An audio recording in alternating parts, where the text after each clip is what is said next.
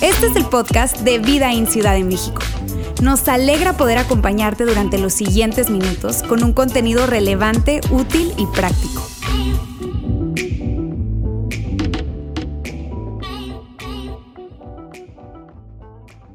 Muy bien, buen día para todos. ¿Cómo están hoy?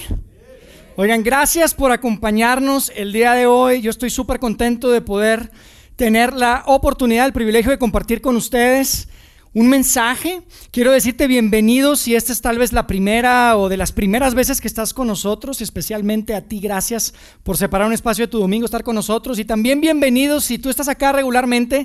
Quiero contarles que hoy estamos cerrando una serie de mensajes que titulamos Tú no me mandas. Como vieron ahí en el video, estamos en una serie de mensajes con un título así interesante, pero te cuento de qué se trata. Si no has estado con nosotros, no te preocupes, yo te voy a contar de qué se trata. Y de hecho espero, yo creo y espero que lo que hoy voy a compartir con ustedes definitivamente tenga sentido, hayas estado las últimas semanas o no con nosotros. Te cuento de qué se trata. Básicamente tú no me mandas, es una serie de mensajes en donde nos hemos eh, preocupado y, y nos hemos abocado a aprender a decirle que no a esas emociones que a veces quieren controlar nuestra vida.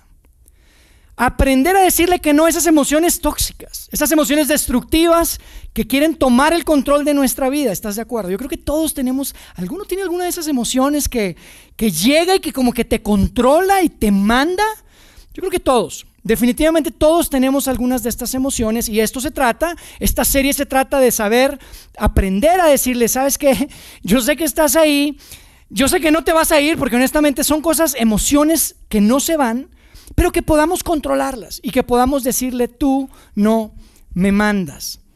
Y sabes, todos estos mensajes se han basado y se han fundamentado en algo que Jesús dijo en el primer siglo mientras vivió en esta tierra y que quedó documentado en uno de los textos que hoy conocemos como el Nuevo Testamento, de hecho los Evangelios, los conocemos como los Evangelios. Y sabes, es algo que Jesús dijo en una ocasión en la que estaban ahí unos religiosos y se estaban ahí discutiendo y se estaban peleando, de hecho, por algunas costumbres judías. Jesús era judío, entonces vivía en una cultura judía y había unos religiosos judíos y estaban ahí discutiendo acerca de un, una de las costumbres que se tenía antes de comer. era específicamente cómo se tenían que lavar las manos antes de comer. Y estaban en esta discusión y Jesús les dice algo súper interesante que tal vez tú has escuchado, pero, pero ese es el fundamento de las enseñanzas que hemos estado compartiendo en las últimas semanas. Jesús les dijo, ¿sabes? Ustedes están preocupados por lo de las manos y qué es lo cómo van a comer y todo eso, pero todo lo malo que hay en la humanidad, todo lo malo que hay en un hombre, en una mujer, todo lo que sale de la boca de un, una persona, todo lo malo, lo que lastima, lo que nos mete en problemas muchas veces, viene de adentro. Les dijo, viene de adentro. No viene de afuera, viene de adentro, no es algo superficial. De alguna manera Jesús nos estaba diciendo, sabes, necesitamos ir más allá de aprender a monitorear nuestras palabras, porque a poco no somos buenos para monitorear, ¿verdad? Nuestras palabras, las filtramos.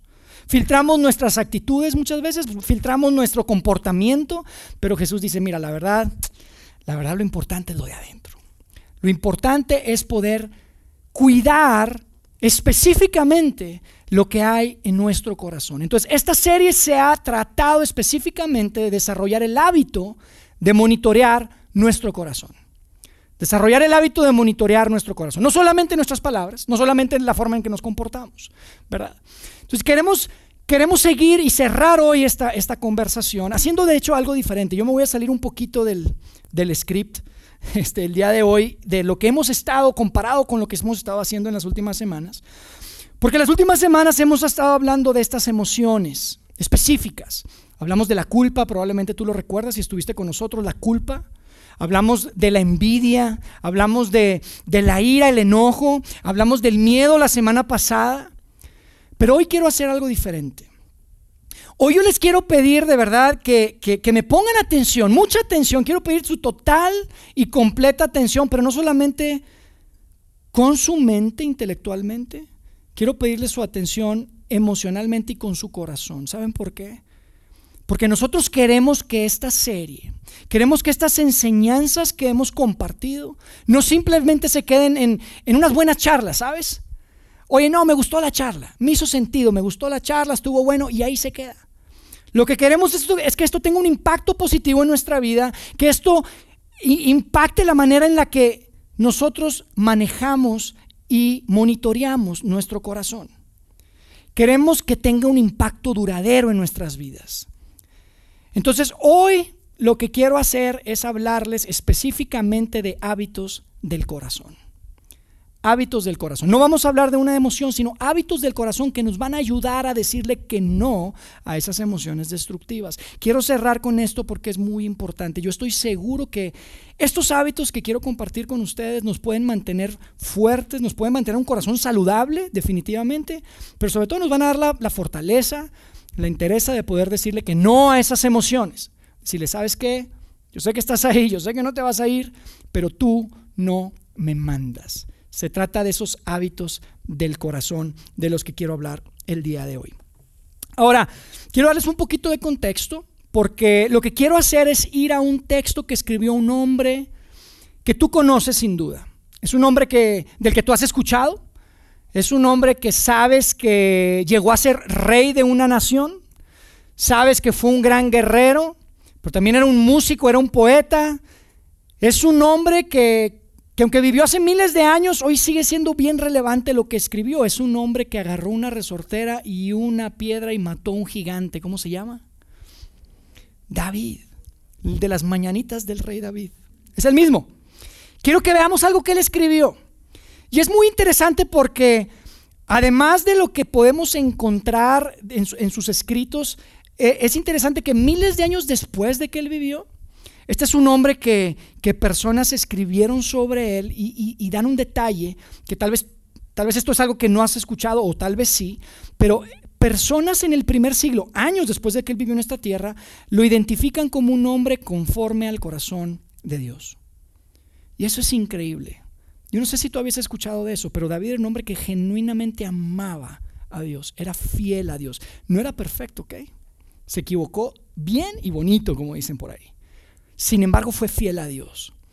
Y su corazón estaba alineado con el corazón de Dios. Así que es súper interesante para mí que podamos leer, porque podemos ver sus intenciones, podemos ver específicamente, hoy quiero que veamos tres versos, en donde podemos ver algunos de los hábitos que él había determinado que iba a tener en su corazón y que podían hacer la diferencia en, en poder, creo yo, decirle que no a esas emociones que a todos tantas veces llegan y nos atacan. De eso se trata. Entonces, fíjense, vamos a leer un verso en un capítulo de esta colección de poemas que él escribió. Los conocemos como los salmos de David. La gran mayoría de los salmos que hoy son parte de lo que conocemos como el, Antiguo Testamento, este texto judío este, sagrado para ellos, este, tiene, tiene muchísimas enseñanzas. Y en este salmo que vamos a ver es el, de hecho el Salmo 119. El Salmo 119 es el salmo más largo de todos. Eh, de hecho, es el capítulo más largo de toda la Biblia. Tiene 176 versos. Y es interesante este, este, este capítulo porque de alguna manera la tradición dice que esto es algo que escribió David para enseñarle a su hijo Salomón. No solamente, eh, eh, y lo que le quería enseñar a su hijo Salomón es el abecedario hebreo. Entonces, es tan largo porque es como un acróstico del eh, abecedario hebreo. Y cada palabra tiene una frase, y esto es lo que la tradición dice que David usaba para enseñarle a su hijo Salomón. Y es muy padre porque no lo usó simplemente para enseñarle el abecedario hebreo, sino también el abecedario espiritual, si quieres, de cómo llevar a cabo tu vida, de cómo mantener tu corazón saludable y cómo poder expresarte a Dios. Entonces vamos a leer eso, ¿les parece? Vamos a ver, de, hecho, en el verso 112, mira, tiene 176, estamos ahí como a la mitad, 112 del Salmo 119. Fíjate lo que dice ahí, porque vamos a buscar estos hábitos del corazón que nos van a ayudar. Dice, he inclinado, he inclinado mi corazón para poner por obra tus leyes, de continuo y hasta el fin. De continuo y hasta el fin. En otras palabras, está diciendo, yo quiero que esto dure. No quiero que sea como esos propósitos de año nuevo que probablemente tú has hecho en enero y ya para la segunda semana de enero ya lo rompiste. ¿Qué ha pasado? que dicen, no, ahora sí, mi alimentación, y en febrero llegó el Día del Amor y la Amistad y los chocolates, ¿cómo le hago? Y rompes ese propósito que habías empezado. Está diciendo David, oye, quiero que sea de continuo y hasta el fin, quiero que dure. Esto quiero que dure, quiero que el cambio en mi corazón dure de continuo y hasta el fin. Quiero que sea, no quiero que, se quede a medias, que, que, que sea unos días o unas semanas. Muchas ocasiones probablemente a ti te ha pasado, vamos a uno de estos retiros espirituales o un campamento. Nosotros hacemos un campamento anual y yo les decía a los jóvenes, oigan, ¿verdad que a poco no regresa uno de ese campamento como energizado con tu relación con Dios y lo que quieres es, dices, quiero que esto dure.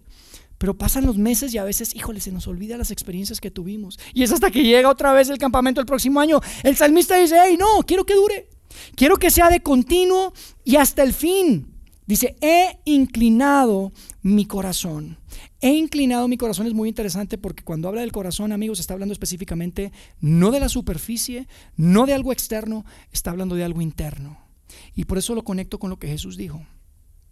Porque de lo que está hablando es este cambio, esto que quiero hacer, esto de poner por obra tus leyes, es algo interno, no es algo interno y externo. Y dice, he inclinado. A mí me parece interesante la palabra.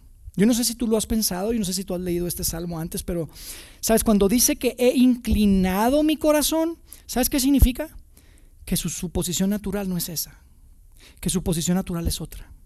Dice, he inclinado mi corazón aunque normalmente está así, he inclinado mi corazón. David dice, ¿sabes qué? Yo le tengo que decir a mi corazón qué es lo que tiene que hacer. Yo le digo a mi corazón, voy a inclinar mi corazón. Voy a inclinar mi corazón, aunque no sea su posición natural aunque no sea lo que normalmente hacemos. ¿Sabes qué significa? Que normalmente nuestro corazón no está inclinado, nuestro corazón está reclinado. No está inclinado hacia Dios, está reclinado enfrente de Dios. Tal vez en la playa, tomarnos una margarita en, Cancún, ¿verdad? Y luego llegan las emociones y nos dominan. Y llegan esas emociones destructivas y tóxicas y nos mandan. Y David está diciendo, no, yo no lo voy a permitir. Yo le digo a mi corazón qué es lo que tiene que hacer. No me voy a relajar. A mí no me agarran en la baba, como decimos a veces. Porque así nos agarran las emociones, ¿estás de acuerdo? Muchas veces. Estas emociones destructivas nos agarran relajados. Y no nos damos cuenta y ¡pum! Salen cosas que no queremos que salgan. Decimos cosas que no queremos decir. Y por eso decimos, oye, ¿por qué? ¿Cómo se me salió? No sé qué, no sé de dónde salió eso. ¿Han dicho eso alguna vez? Uy, no sé de dónde salió eso. David dice, he inclinado, voy a decirle a mi corazón qué es lo que tiene que hacer. Yo tengo control sobre mi corazón. ¿Sabías que tú tienes control sobre tu corazón? A veces se nos olvida. Y muchas veces escuchamos, es que me rompió el corazón. ¿Sabías que no nadie te puede romper el corazón hasta que se lo entregues? Es tu corazón, tú tienes control sobre tu corazón. Nadie te puede romper el corazón hasta que se lo entregues. Wow. Es verdad. Y David está diciendo justamente eso. Yo le digo a mi corazón qué es lo que hace. Tenemos control sobre nuestro corazón. Y esto es súper importante, amigos. ¿Saben por qué? Porque como decía, la posición natural de nuestro corazón tal vez no es la que debe tener para que hagamos lo que tenemos que hacer. La posición natural y, lo que es más importante de tener el, el, de nuestro corazón es que no es de nada más, lo inclino una vez y ya ahí quedó, ¿verdad? Ya no pasa nada. Cuando tenía 12 años decidí inclinar mi corazón a Dios y ya nunca hubo ningún problema, ya mis emociones, todo súper controlado. Claro que no. Necesitamos constantemente estar inclinando nuestro corazón una y otra vez. No se trata de decir, ¿sabes qué? Lo haces una vez y listo. Por eso David está diciendo, he inclinado mi corazón. Yo le digo que hace a mi corazón. Quiero que esto dure y lo tengo que hacer constantemente. No es una vez y listo. Es constantemente. Por eso a mí me parece tan importante, increíble, que su hijo Salomón David tuvo un hijo que se llamaba Salomón y también fue rey de Israel y también era escritor, era un tipo súper sabio, de hecho al día de hoy reconocido después de Jesús como el hombre más sabio. Él escribe proverbios. Y él en uno de los proverbios, en el, verso 23 del, del capítulo 4 de Proverbios, dice, sobre todas las cosas, cuida tu corazón, porque de él emana la vida. ¿Saben lo que es emana, verdad? De ahí procede de ahí proviene. El origen de la vida está en el corazón, es de adentro. Y es como si Salomón dijera, papá tenía razón. Papá tenía razón cuando escribió que hay que inclinar nuestro corazón y después él escribe para sus hijos, oye, cuida tu corazón sobre todas las cosas. Sobre todas las cosas cuida tu corazón porque de él emana la vida. Qué importante es el corazón, amigos. ¿Saben que Recientemente tuve uno de esos check-ups con mi esposa que hacemos, tratamos de hacer una vez al año algunos de estos check-ups. Este, creo que los últimos no, lo hemos hecho, los últimos dos. Tengo que hacerlo, pero nos hemos hecho algunos otros exámenes este, por, otros, por otros motivos. Pero saben que esa ocasión, hace como dos años y medio aproximadamente, recuerdo que nos dieron los resultados y mira, gracias a Dios todo salió bien, pero el colesterol salió un poquito alto. ¿A quién le ha salido el colesterol? Un poquito alto, ¿verdad? Y yo recuerdo que el doctor se, me, llamó y me empezó a echar todo este choro del colesterol, los triglicéridos y que el LDH y el HDH y que no sé qué, no le entendía nada. Yo, le decía al doctor, pero está muy seria la cosa. Digo, no, no, no, no, no está muy seria, está bien, es un poquito, es así una cosita, nada más tienes que cuidarlo porque ya ir, escucha, no quieres ser como uno de esos atletas que un día está haciendo ejercicio y ¡pum! se infartan. Ten cuidado. Yo le dije, doctor, usted podrá hacer doctor y médico y todo, pero usted está equivocado porque a mí no me puede pasar eso porque yo no hago ejercicio. Mal el muchacho, pero no, no es cierto, fuera cualquier broma. A mí no me, no me voy a infartar eh, haciendo ejercicio porque yo nunca hago ejercicio. Pero, pero, pero, sabes, es tan importante cuidar el corazón. Tiene todo que ver con esto porque nos preocupamos tanto por el exterior, ¿estás de acuerdo en nuestra vida? Y así como físicamente, tú puedes estar súper fit, ¿verdad? En forma, súper bien y por fuera te ves saludable, por dentro estás tapado y sabes qué, te infartas. Emocionalmente es igual. Emocionalmente tú por fuera puedes tener una cara y puedes tener una máscara y puedes tener una sonrisa. Y puedes ser súper exitoso en el trabajo y te infartas. Y según todo está bien en tu matrimonio ante la gente, pero paz, te infartas. Tal vez te ves súper sexy y eres muy religioso, tal vez por fuera, pero bolas te infartas. Qué importante cuidar el corazón. Por eso David dice, inclinado mi corazón para hacer por obra tus leyes. Quiero llevar a cabo, quiero que dure, quiero cuidar, quiero que sea desde adentro. Por eso Jesús decía, viene de adentro. Entonces quiero que para que esto dure tiene que ser desde adentro. Amigos, los hábitos de tu corazón definen su condición. Los hábitos de tu corazón definen su condición y esto es tan importante. Y por eso quiero que veamos los dos versos que vienen ahí después. Inmediatamente después de que David dice, voy a inclinar mi corazón, porque ahí podemos encontrar algunos de estos hábitos del corazón, ¿ok? Acuérdense que esto es interno. Esto es del corazón. ¿Qué es lo que tenemos que buscar en nuestro corazón? Y fíjense lo que dice en el verso 113 del Salmo 119. Dice, aborrezco. Aborrezco. O sea, odio, detesto a los de doble ánimo. Órale. Aborrezco a los de doble ánimo, pero amo tu ley. Y tal vez tú, si estás aquí por primera vez, no eres un seguidor de Jesús y dices, ¿qué está haciendo eso en la Biblia? Yo pensé que era puro amor y paz ahí en la Biblia, los cristianos, no, ¿qué onda? ¿Cómo que odio? Hay, unos, hay unos, unas versiones que dice odio al del doble ánimo. Pero esto es muy importante. Sabes, en primer lugar, aquí no está hablando de una persona, ¿ok? Lo que está diciendo es que odia la condición. No odia al doble ánimo, no odia al hipócrita, odio la condición del doble ánimo. Lo odio, lo detesto. Yo sé que tal vez suena raro que estamos en, la iglesia, ¿verdad? Y, que yo esté hablando de esto y que veamos en la Biblia que dice, oye, yo odio al, de, al del doble ánimo. Pero ¿sabes cuál es el tema con el odio? ¿Sabes por qué es tan importante esto? Porque el odio es la motivación más grande para que pueda haber un cambio en tu corazón desde adentro, ¿sabías? La motivación más grande no es el amor es el odio. Tienes que odiar eso que tal vez tienes dentro, esa condición, tal vez esa emoción que te controla, tienes que odiarlo. Antes de amar, ser pasivo y tranquilo, tienes que odiar la ira y el enojo. Así sucede. Esto es tan importante, amigos. Y, la verdad es que no es, no, es, no es fácil. No es fácil. Yo les digo una cosa, hace algunas semanas, justo después, creo que no me acuerdo si fue antes o después, pero igual me cayó como así cubetazo de agua fría, algo que me pasó que les voy a confesar, voy a hacer muy con ustedes. Pero mira, hace algunas semanas estábamos Karen y yo, uno de esos días que la verdad estábamos pasando súper bien. Estábamos, fuimos a Costco. La pasamos súper bien el Costco hasta que llegamos a la, a la caja. Ay, sí, pero padre, estábamos viendo, y sí es, y luego al final, no, esto no, esto no, no, no, esto es, otra cosa. Pero fíjense lo que nos pasó. Llegamos a la caja, yo no sé si a ti te ha pasado, pero llegas y, esto es preocupante, yo sé a veces, porque te dicen, oye, ¿y usted ya tiene suficientes puntos para renovar su membresía? ¿Les ha pasado?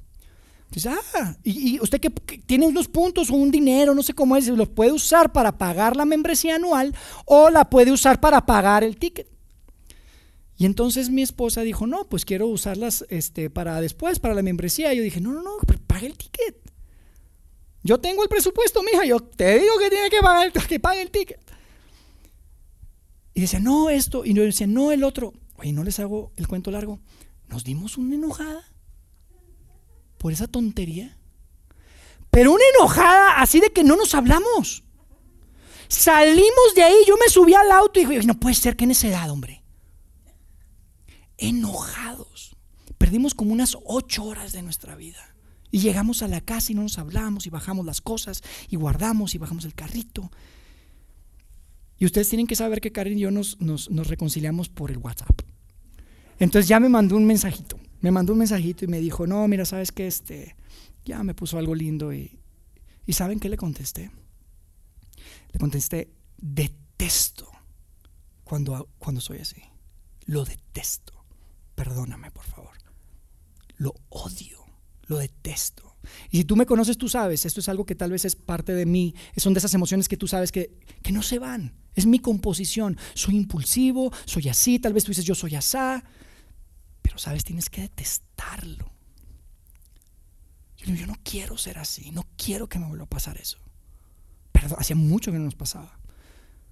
Tenemos 18 años de casados, ¿ok? Para los recién casados no se preocupen, hay esperanza, pero créeme, al principio era algo con, era constante, era todo el tiempo y tuvimos que trabajarlo, pero estoy en una etapa de mi vida en la que eso no nos pasa y nos pasó. Y dije, lo detesto. Aborrezco, dice David, aborrezco. Y amigo, para mí este es el primer hábito del corazón que tú tienes que tener. Tienes que saber qué es lo que odias. Tienes que tenerlo claro. ¿ok? Y no es fácil, ¿ok? No es fácil porque a poco no tenemos como una relación amor-odio con muchas de esas emociones. Tenemos una relación amor-odio, nos hace sentir bien por un momento. Pablo, que escribe a un grupo de seguidores de, de, Jesús en el primer siglo, dice, es que lo que quiero hacer no hago. Y lo que no debo hacer es lo que hago. ¿Quién me libra de este cuerpo mortal? Así soy a veces, así eres a veces, ¿sí o no? Es una relación amor-odio. Somos como el perrito Leonel. Déjenme les digo quién es el perrito Leonel, tal vez nunca lo han escuchado. Pero sabes que estaba leyendo con mi hijo un libro muy bueno. Si les interesa, al final les puedo decir cuál es. Un libro súper bueno. Que hablaba el autor de su perrito Leonel. Su perrito Leonel era súper activo, súper bueno, pero y en una ocasión estaban haciendo unas costillitas en, el, en el asador, en el jardín. Y pues ahí estaban y todo, y le dieron una costillita al perro. Y, este, y pues se la comió muy bien, pero después de algunos minutos el perro descubre esta charola de pura grasa que cae en el asador. Ustedes si han visto un asador, tiene una charolita donde cae la grasa y luego se coagula. ¿La han visto así?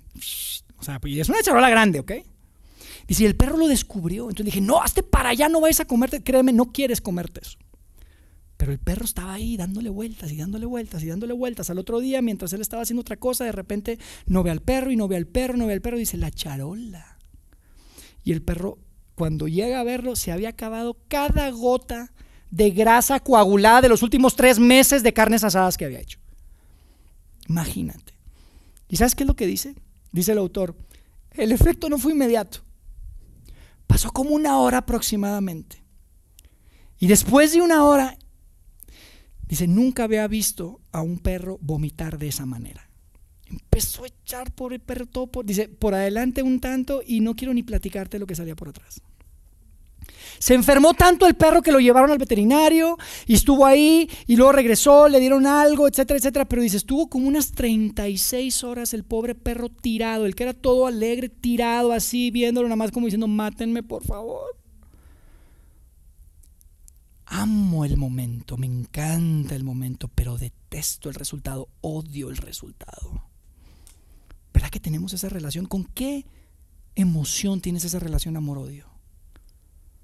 ¿Cuál es esa emoción que, que, que, híjole, me encanta en el momento, pero después? Me hace sentir muy bien en el momento, pero después. A mí me encantan los esquites, me encanta todo lo que tenga que ver con chilito y limón y todo eso. Pero híjole, después me va mal. Batallo con el estómago. Batallo con el estómago. ¿Qué es con lo que batallas tú? Tal vez es una tontería, pero tal vez, ¿a poco no batallas? Tal vez batallas con, no sé, el, quejarte, ¿verdad? La queja. Porque ah, ¿cómo nos hace sentir bien echar todo para afuera, verdad? Y apenas viene alguien y te pregunta, ¿cómo vas? No, pues no sabes, manito, déjame te cuento. Es que mi hija, es que mi hijo, es que mi esposo, es que mi esposa, es que mi jefe. Y te quejas y te quejas y te quejas y te quejas. Pero ¿sabes qué pasa? Después ya nadie se te quiere acercar. Porque eres pura queja. ¿Estás de acuerdo? ¿Con qué batallas? ¿Qué es eso que tal vez tienes una relación amor y odio? Muchas veces escucho a personas que dicen, híjole, a mí no me gusta llegar tarde, pero siguen llegando tarde. ¿Sabes por qué? Porque aman más el picarle a la alarma y apagarle y quedarse dormidos que lo que odian llegar tarde. Necesitas odiarlo. Detesto llegar tarde. Necesitas llegar a ese punto para poder ser una persona puntual. Ese es un valor tan importante, tan sencillo. Pero créeme, tienes que odiar llegar tarde más de lo que amas, apagar la alarma y quedarte unos ratitos más ahí acostadito. ¿Verdad? Tienes que saber qué es lo que odias. Pero amigo, la buena noticia es que no tienes que quedarte así. Por eso el eh, David decía, cuando escribía este poema, decía, inclino mi corazón. No es su posición normal, inclino mi corazón. Quiero que esto dure. Y después por eso dice aborrezco. Mi tendencia, les soy honesto, mi tendencia para, para cada semana cuando me preparo para estar acá es esperarme al sábado. Esa es la tendencia porque tengo trabajo, tengo muchas cosas que hacer. Pero odio procrastinar. Odio más procrastinar de lo que amo estar relajado de lunes a viernes para después pasarla mal el sábado porque tengo que estar preparándome para estar acá. No. Odio procrastinar. Entonces me preparo desde antes y hago espacios en la mañana y tal vez me tengo que levantar a las 5 o a las 4 de la mañana algunos días para poder estar tranquilo el fin de semana y disfrutar aquí con ustedes. No estar pensando el sábado qué voy a hacer. Tienes que saber, ese es un gran hábito del corazón, ¿ok? Yo sé que suena como abstracto, pero es que es del corazón. ¿Cuáles son esas emociones que odias? ¿Qué es eso que tienes que odiar para poder ejecutar un cambio verdadero? En tu vida. Porque viene de adentro. Tal vez son algunas de esas emociones de las que hemos hablado las últimas semanas, la culpa, el odio, la culpa, la ira, etcétera, etcétera. La segunda, tienes que saber dónde te escondes. Y este es interesante. ¿Ya saben dónde se esconden cuando llegan esas emociones? ¿Tienen ese refugio? ¿Saben cuál es su protección? ¿Cuál es su escudo? Porque esos escudos, ok, no estoy hablando de un lugar físico, ok, obviamente, estoy hablando de esos lugares del corazón, que muchas veces creamos esos lugares del corazón y vamos y nos refugiamos ahí. Y muchas veces son esas mismas emociones que quieren el control de nuestra vida y que nos meten en problemas. Fíjense lo que dice el salmista en el verso 14. Dice, mi refugio y mi escudo eres tú en el verso 14. Mi refugio y mi escudo eres tú. David era un tipo emocional, ¿ok? Sin duda, sin duda tuvo que enfrentar algunas de estas emociones de las que hemos hablado en su vida, sin duda. Yo sé que tú también tienes que enfrentar algunas de esas emociones muchas veces. Tal vez son diferentes para ti, tal vez son diferentes para mí, diferentes para las que, con las que tenía que lidiar David. Pero ¿sabes qué es lo interesante? Que él dice, mi refugio y mi escudo es tú. ¿Sabes qué significa? Significa que ya lo tiene preparado, ya lo tiene decidido, ya lo tiene determinado. No se espera a que llegue la emoción a tomar control, a querer mandarlo desde antes, antes que lleguen esas emociones. Decide, determina, Tú, Dios, eres mi refugio. Tú eres mi escudo. Antes que lleguen. Porque no le puedes pedir a Dios, oye Dios, líbrame de esta emoción y es la emoción a la que te vas y te refugias. Imagínate. Dios, líbrame de este enemigo y el enemigo es el que estás corriendo contra el enemigo. Líbrame y ahí vas. ¿Cómo? No tiene sentido. ¿Qué? ¿Dónde es ¿Qué es, tu, ¿Qué es, tu, escudo? ¿Dónde está tu refugio? ¿Dónde te cubres? Saben que hay una historia súper interesante en el Antiguo Testamento que está en un libro que se llama Primera de Reyes y les recomiendo que la lean. Es de un profeta del pueblo de Israel, de antaño. Uno de esos profetas a través de los cuales Dios, Dios hacía cosas sobrenaturales. Él se llamaba Elías. Tal vez tú lo conoces. Está en Primera de Reyes, en el capítulo 17 más o menos, 17 al 19. Puedes ver su historia. Y este era un hombre que la estaba pasando mal. La estaba pasando mal porque el rey de Israel tenía una esposa con la que se había casado que era completamente opuesta al Dios de Israel. Ella tenía sus propios dioses y estableció que podían hacer lo que quisieran y ella decía que tenían sus profetas y este profeta Elías uno de estos días que se ponen ahí y se enfrentan a ver tú que tu Dios y que mi Dios, pues se echó a todos los profetas de los otros dioses de la mujer esta. Entonces esta mujer dice, yo lo voy a matar a ese tipo. Jezabel se llamaba la mujer. ¿Y saben qué hizo Elías? Se escondió en una cueva, dice. Si nunca has leído la historia, léela. Pero ¿sabes qué pasó? Llegó Dios y le dijo, oye, ¿qué estás haciendo aquí? ¿Por qué estás escondido aquí? ¿Que no fui yo el que hice cosas sobrenaturales a través tuyo? Levantaste un niño que estaba muerto, unos capítulos antes. Un niño muerto lo levantó mató, mandó fuego y destruyó a todos los otros. ¿Por qué estás aquí? ¿Quién es tu refugio? ¿De quién te escondes? Y esto hay tanto detrás de esto porque probablemente inclusive tiene que ver que ese escondite en el que tú te metes, esa cueva en la que tú te metes te está, te está privando de cuál es tu propósito, ¿sabes? Dios tenía un propósito para Elías, Dios tiene un propósito para ti, pero no puedes estar escondido en la cueva. No puedes estar escondido en la, en la cueva. Todos tenemos una cueva. Todos tenemos un refugio. Tienes que determinar cuál es. ¿Cuál es? ¿Son las expectativas bajas? Porque cuando tienes expectativas bajas de las personas o de las situaciones, pues así no te tienes que decepcionar de nadie, ¿verdad? Y entonces nos mantenemos con una coraza, ¿verdad? Tenemos las expectativas bajas. ¿Qué es? Tal vez es el culpar. Y no hablo de la culpa de la que hablábamos hace algunas semanas, sino el culpar. Porque nos la pasamos culpando. Nuestra cueva es esa culpa. No, lo que pasa es que no sabes, es que estaba lloviendo y culpas. Así no tienes que cambiar. No, es que mi esposa, es que mi hijo, es que la maestra, es que mi amigo, es que mi novia, es que mi novio. Y le echas la culpa a otros y es súper conveniente, ¿verdad? Porque así no tienes que cambiar. ¿A qué le echas la culpa? Dios lo que te está diciendo es, oye, sal de ahí. Sal de ahí y define quién es tu refugio. Vemos a David que dice, mi refugio y mi escudo eres tú. Les digo qué podemos hacer. Y esto es súper, súper, una idea. Y esto sí es súper práctico. ¿A algunos les gusta la música que escuchamos acá? ¿Les gusta? Levanten la mano, gachos, sí. Está buena. ¿Sabían que pueden cantar entre semana, no nada más aquí? De hecho, hay un, hay, un, hay un playlist que tenemos, vamos a poner por ahí un código QR para que le tomen foto y que puedan escuchar las canciones. Tal vez tu refugio es esas letras, esas letras que cantamos aquí y que te ponen la piel chinita y que te hacen sentir muy bien entre semana. Cuando llegue la emoción, canta, escucha esas letras. Busca a Dios a través de su palabra. Lee proverbios, lo que escribió el hijo de David, y lees y lees y te refugias en su palabra y sigues los pasos de David y entiendes que tu refugio, que tu escudo es Dios. ¿No es el miedo? ¿No es la ira? ¿No es la envidia? ¿En dónde te refugias? Qué importante saber dónde te refugias. Saber qué es lo que odias. Saber dónde te refugias.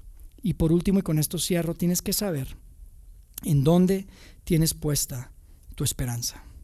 Tienes que saber en quién pones tu esperanza. Fíjate lo que dice en la segunda parte del verso 114. Dice, mi refugio y mi escudo eres tú en tu palabra. En tu palabra he puesto mi esperanza. Y amigos, qué importante ser personas que tengamos esperanza, ¿están de acuerdo? La esperanza es tan importante en la vida de alguien. La esperanza es tan importante en un matrimonio. La esperanza es tan importante en, en cualquier relación. Qué importante tener esperanza, ¿estás de acuerdo? Dice, en tu palabra he puesto mi esperanza, pero ¿sabes qué es lo importante de, de lo que yo veo acá? Que la esperanza, amigos, es una esperanza activa, ¿ok? No pasiva. Es una esperanza que lleva a la acción. Es activa. Yo sé que aquí lo que dice es, he puesto mi esperanza y la esperanza es un sustantivo, no un verbo, pero en el idioma original lo que realmente dice, estoy esperanzado en tu palabra. Es un verbo, no es un sustantivo. Amigos, es un estilo de vida. Tener esperanza y que nuestro hábito del corazón sea siempre el tener esperanza es tan importante. Y no es, ay, espero que todo salga bien. Yo sí tengo esperanza. No. No es espero que todo salga bien. No. Tomas acción para que las cosas salgan bien. Escucha, no es decir, oye, espero que no haga mucho frío y que no llueva. No, me pongo la chamarra y salgo de cualquier manera. Ay, espero que no esté difícil, que sea fácil. No, no, me preparo como nunca para lograr el objetivo. Esa es una esperanza que, que lleva a la acción. Esa es la esperanza de la que está hablando el, salmista acá. Es, es, activa y es un estilo, es un estilo de vida. Amigos, nuestra esperanza no está puesta en que las cosas serán fáciles y que no habrá situaciones difíciles en tu camino, en tu vida, en tu matrimonio. Nuestra esperanza debe estar puesta en Dios. Nuestro refugio y nuestro escudo debe estar siempre determinado en Dios. Nuestra esperanza debe venir del que hizo los cielos y la tierra. De eso es lo que está hablando el salmista. En tu palabra he puesto mi esperanza, dice. Saben, cada domingo que hacemos una de estas reuniones y nos preparamos, a veces decimos, híjole, ojalá que se llene esa sala. Ojalá que se llene esa sala. Pero sabes, nuestra esperanza no es específicamente que se llene esta sala. Nuestra esperanza está en que quien aparezca aquí, quien pueda estar sentado aquí, puede experimentar un ambiente y que pueda escuchar algo que genuinamente le agregue valor a su vida y que pueda dar pasos hacia Dios. Si tú estás aquí, tú tal vez no eres un seguidor de Jesús, nada que ver con esto. Yo te digo algo, nuestra misión para lo que hacemos todo lo que hacemos lo hacemos específicamente porque queremos inspirarte a seguir a Jesús. No a creer una serie de cosas, a seguir a Jesús. A seguir a Jesús. Y eso es lo que puede hacer la diferencia. Esa es nuestra esperanza. ¿Y sabes cómo se ve en acción esta esperanza? Amigo, nos preparamos. Queremos que todo aquí sea perfecto porque no queremos que haya ninguna distracción. Entendemos que nuestra responsabilidad no es cambiar el corazón de nadie. Nuestra responsabilidad es crear ese ambiente simplemente donde tal vez tú puedas, a través de la música, a través del mensaje, escuchar algo que Dios te quiere decir. Esa es nuestra esperanza, por eso nos preparamos. Y entendemos que nuestra responsabilidad está limitada a eso. No podemos hacer lo que nosotros no podemos hacer. Necesitamos dejar que Dios haga lo que solo Dios puede hacer. Ese es el tipo de esperanza que tenemos en esta iglesia. Y ese es el tipo de esperanza en acción que quiero que tú tengas. Que quiero que nosotros como comunidad tengamos.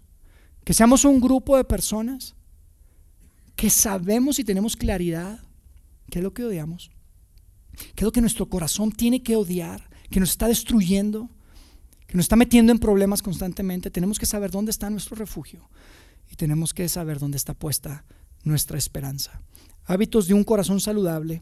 Con esto terminamos. Lo primero es tienes que saber que odias. Tienes que saber que odias, amigo. Y, y para saber que odias, necesitas estar alineado con el corazón de Dios.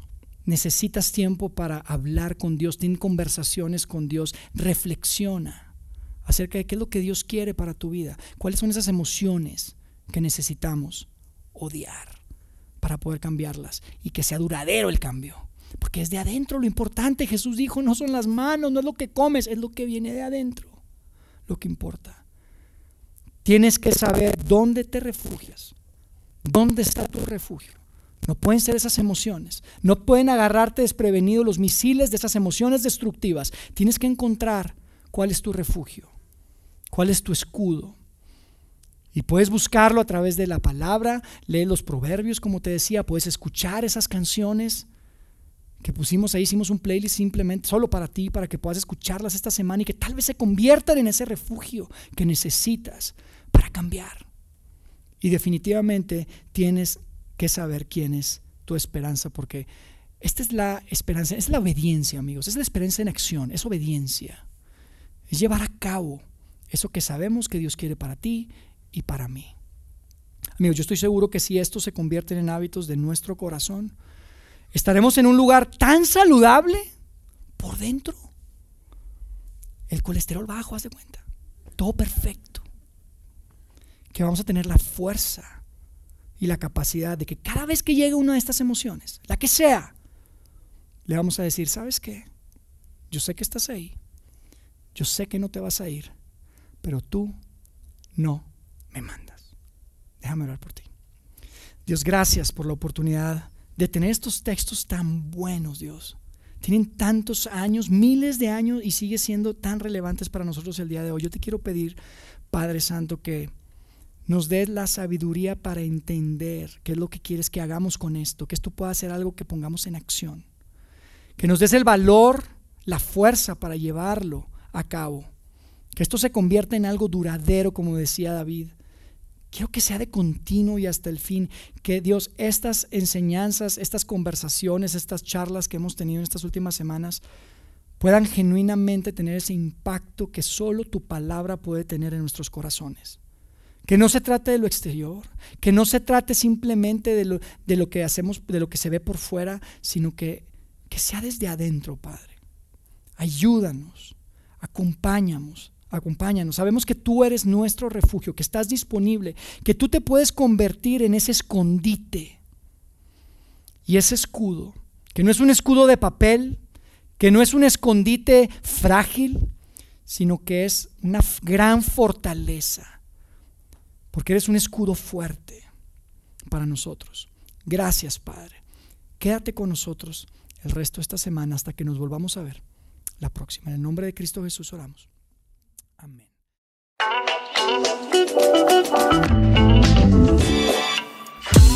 Sigue conectado a los contenidos de Vida en Ciudad de México a través de nuestro sitio web y de las redes sociales. Muy pronto estaremos de vuelta con un nuevo episodio.